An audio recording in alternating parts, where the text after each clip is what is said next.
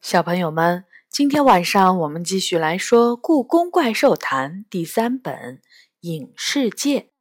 这本书是由常怡写的，浙江出版联合集团、浙江文艺出版社出版。今天我们来说第八章《怪兽的棋局》。第二天，我一睡醒。就用餐巾纸抹掉了牛津英汉双解词典上的灰尘，恭恭敬敬地把写着计算答案的纸夹进去，放到窗台上。就算有与朝风的棋局这件事儿插了进来，我也没有忘记与天机星君的约定。我紧紧盯着字典，明亮的阳光透过玻璃窗照在它的封皮上。哪怕有一只小蚂蚁从那上面路过，我都会一眼看见。可是盯了半个小时，字典一点动静都没有。我拿出面包片，在上面抹上黄油和炼乳，一边吃一边继续盯着字典。一个小时过去了，还是没动静。我开始走神儿。看着窗外飞过的小鸟，听着远处游客们的嗡嗡声。两个小时过去了，除了封皮儿被夏天的阳光晒得滚烫，字典一点变化都没有。难道天机星君忘了这件事儿？我拿回字典，打开书页，抽出夹在里面的纸。接下来的事情让我大吃一惊，纸上我写的答案已经不见了，取而代之的是满满一页密密麻麻的数字。这就是天机星君给我的新数据，他到底是怎么做到的？字典明明连一丝细微的动静都没有，何况纸上根本没有涂改的痕迹。我跌坐在沙发上，看来天机星君说的是真的。他是神仙，而神仙的魔法是可以在你鼻子底下神不知鬼不觉的发生的。也许这对于他来说，不过是在算盘上拨弄几个算珠而已。好吧，我希望能够帮他减少点工作量。让他已经裂开的指甲能休息一会儿。哐哐哐，耳边响起了敲门声。我打开门，元宝抱着平板电脑跑了进来。我在电脑上下载了天顶和风石，作为围棋智能软件，这两款是目前评价最好的。他皱着眉头说：“不过，尽管这样。”他们顶多也只能对付围棋专业七段的选手。如果朝风的水平比这个高，可就不好办了。我随手关上门，问：“为什么不能下载阿尔法狗？它不是打败了很多顶尖高手吗？”阿尔法狗，元宝哈哈大笑。除非我们的电脑上有一千个 CPU。你知道什么是 CPU 对吧？电脑处理器，我回答，相当于电脑的大脑。更多的我就不知道了。元宝点点头，知道这些已经足够了。杨永乐估计，朝风的围棋水平应该超过人类七段，所以为了保险，我还费了很大的力气加入了一个围棋高手论坛。如果我们遇到困难，可以在里面求救。那帮高手最喜欢的就是难题。嗯，反正我们有的是时间。我松了一口气，虽然还有不踏实的感觉，但是元宝充足的准备，多少让我放下点心。杨永乐呢？我问。应该还在挨揍。他头都没抬的看着平板电脑。他舅舅在揍他。我挑起眉毛，他又闯什么祸了？没什么大事儿，呃，就是补习班的英语考试，他只考了十分十分我捂住嘴。好吧，这大概也算是杨永乐正常情况下的水平吧。你考的怎么样？我一问出口就后悔了，不太好，只得了九十七分。元宝装模作样的回答：“有一道选择题我看错行了，否则应该是满分。你们北京的英语卷子比我们上海的简单。”我看着屋顶，决定以后不再和元宝讨论任何有关英语考试的话题了。夜晚比我想象中来得快，天色暗下来以后，我们拿着手电筒，沿着长长的鹅卵石子路，走进宁寿宫花园的古华轩。光滑的金砖上浮动着白晃晃的月光。亭子中间已经摆好了一副古旧的木棋盘儿，旁边是两个孔雀蓝的珐琅棋子盒，里面装着白玉和碧玉打磨成的棋子。在离棋盘不远的地方，一壶香喷喷的茶正冒着热气。难道朝风已经来了？但古华轩里却没有看到半点儿他要来的迹象。元宝坐到棋盘前，小心翼翼地捏起一枚碧玉棋子，嘴里嘟囔着：“这副棋可值钱了，玉做的棋子太少见了。”话还没说完，他对面的一大团空气开始闪烁。边缘越来越亮，中间却越来越黑，接连响起了一连串的噼啪声，仿佛是什么新型烟火正在他的前面炸开。一道炫目的闪光过后，朝风巨大的身形出现在了我们的面前，脸上带着得意洋洋的微笑。晚上好，孩子们。朝风说：“这地方看上去不错吧？要不要我请花仙再给我们来点音乐？”“谢谢，但不用了。”元宝回答。“下棋的时候，我喜欢安静。”朝风满脸遗憾。“好吧，你们不知道紫薇花仙的歌声有多美妙。”他举起了茶壶，“喝点香片吗？”“我不喝茶。”要有可乐，倒是可以来点儿。元宝说：“我这里可没那种玩意儿。”朝风回答：“可以开始了吗？”元宝搓着手，一副迫不及待的样子。当然，朝风点点头。咱们先决定谁的先手吧。说着，他用鹰一样的爪子在棋盘里抓了一把白玉棋子。同时，元宝也从棋盘里抓了碧玉棋子。让我们来数数。朝风把爪子里的棋子放到棋盘上，七颗。元宝也把手里的棋子放到棋盘上，一颗。看来是我先。元宝笑了笑。把装着碧玉棋子的棋盒拉到自己的面前，再把白玉棋子推给朝风。朝风晃了一下脑袋，说：“很好，我喜欢白色。”元宝想都没想，就捏起一颗棋子放到了 R 十六的位置。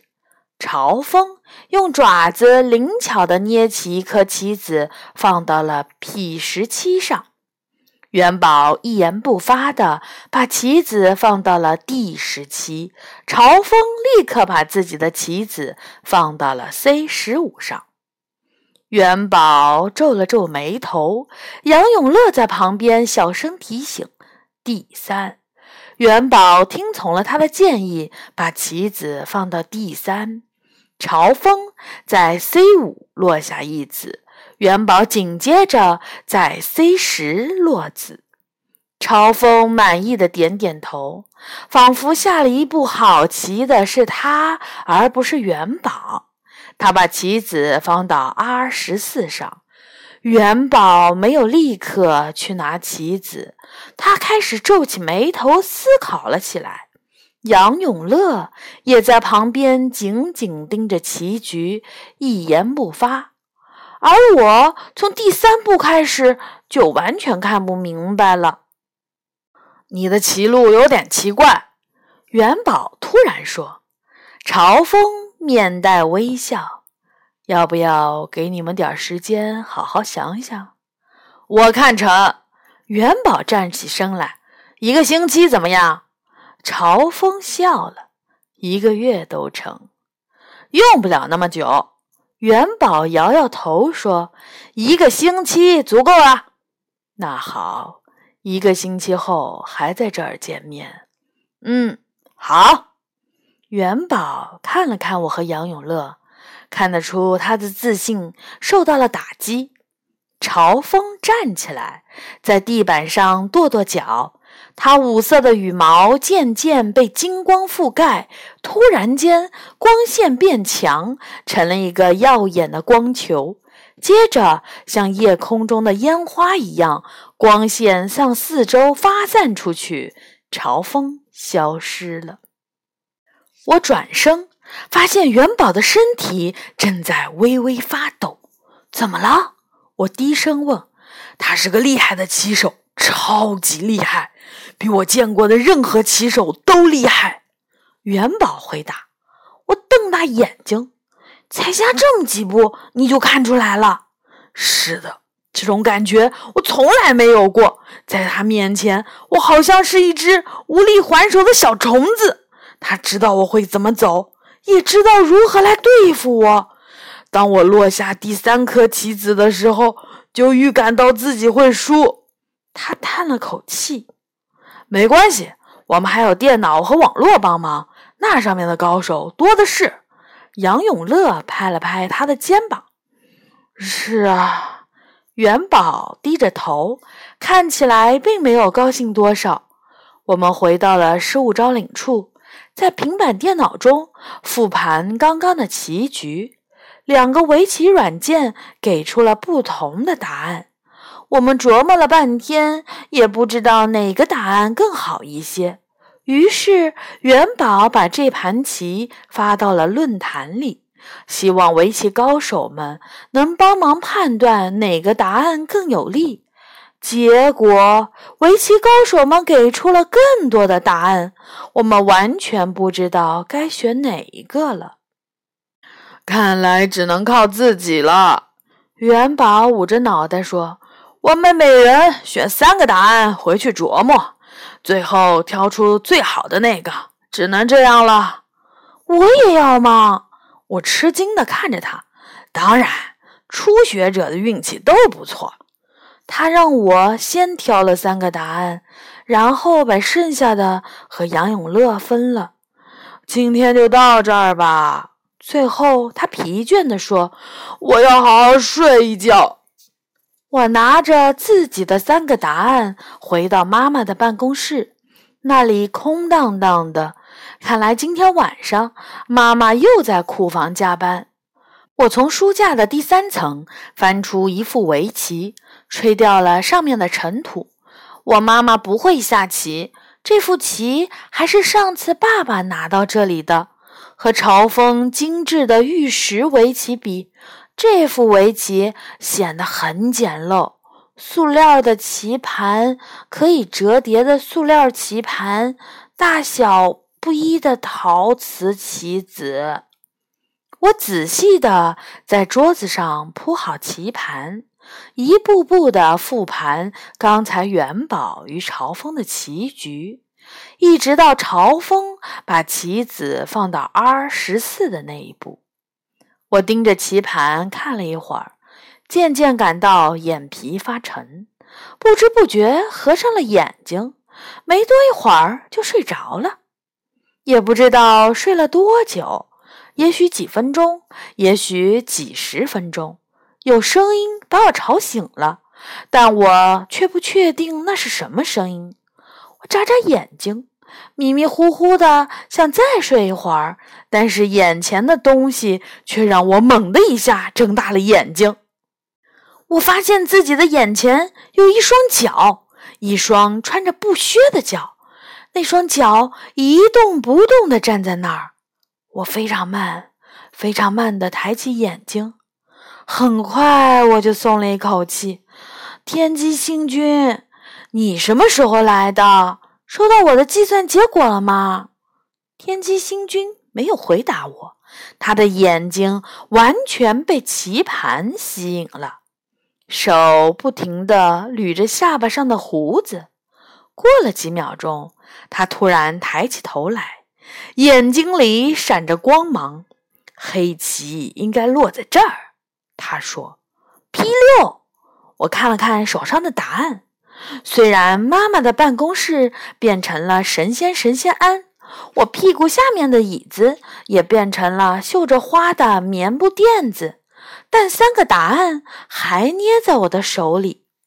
答案里没有 P 六这一步，于是我试着把棋子移到了 Q 十七，放这里会不会更好？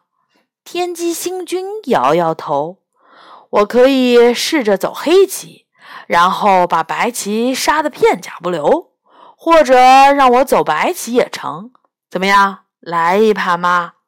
我的围棋下得很臭，你赢我算不得什么本事。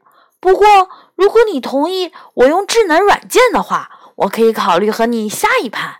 我实话实说。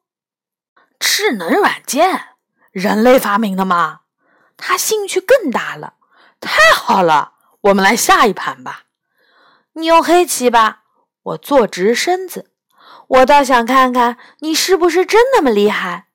说完这句话，不到十分钟的时间，天机星君毫不费力地干掉了我。更准确地说，是干掉了围棋智能软件。他在中盘发起了猛烈的进攻，我依靠着智能软件也毫无还手之力。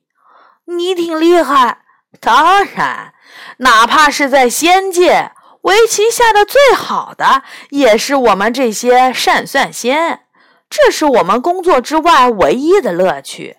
天底下很少有人是我们的对手。天机星君说：“怪兽嘲风怎么样？”我若有所思地问他，点了点头。虽然我没和他下过棋，但朝风的名声我是知道的。听说他布局非常高明，没准儿我们能旗鼓相当。你想和朝风下盘棋吗？问这句话时，我心里已经有了主意。天机星君有些犹豫，想是想。但我现在不太方便与他见面，用不着见面。我大声打断他：“实话告诉你吧，我现在摆的这盘棋就是和朝风下的，我们不是他的对手，所以他给我们一个星期的时间去思考或者求助别人，而你帮助我，就相当于你在和朝风下棋。听起来不错。”不过你要答应我一个条件，什么条件？绝不能让朝风知道我的存在。没问题，就这么说定了。天机星君从他宽大的衣袖里拿出了一个闪着光亮的小铃铛，上面用毛笔写着“神当当”三个字。拿着这个，他把铃铛塞到我的手里，需要我的时候摇三下。接着，他又拿出了一张写满数字的纸，说：“上次你帮我算的结果我看到了，非常棒，至少帮我节省了六个月的计算时间。电脑果然不同凡响。这些新的数据并不特别着急，等你下次召唤我的时候，我再来拿结果。”我痛快地接过数据，点了点头。好的，小朋友们，这一章呢就结束了。下一次我们会来说第九章，真正的对手。小朋友们，晚安。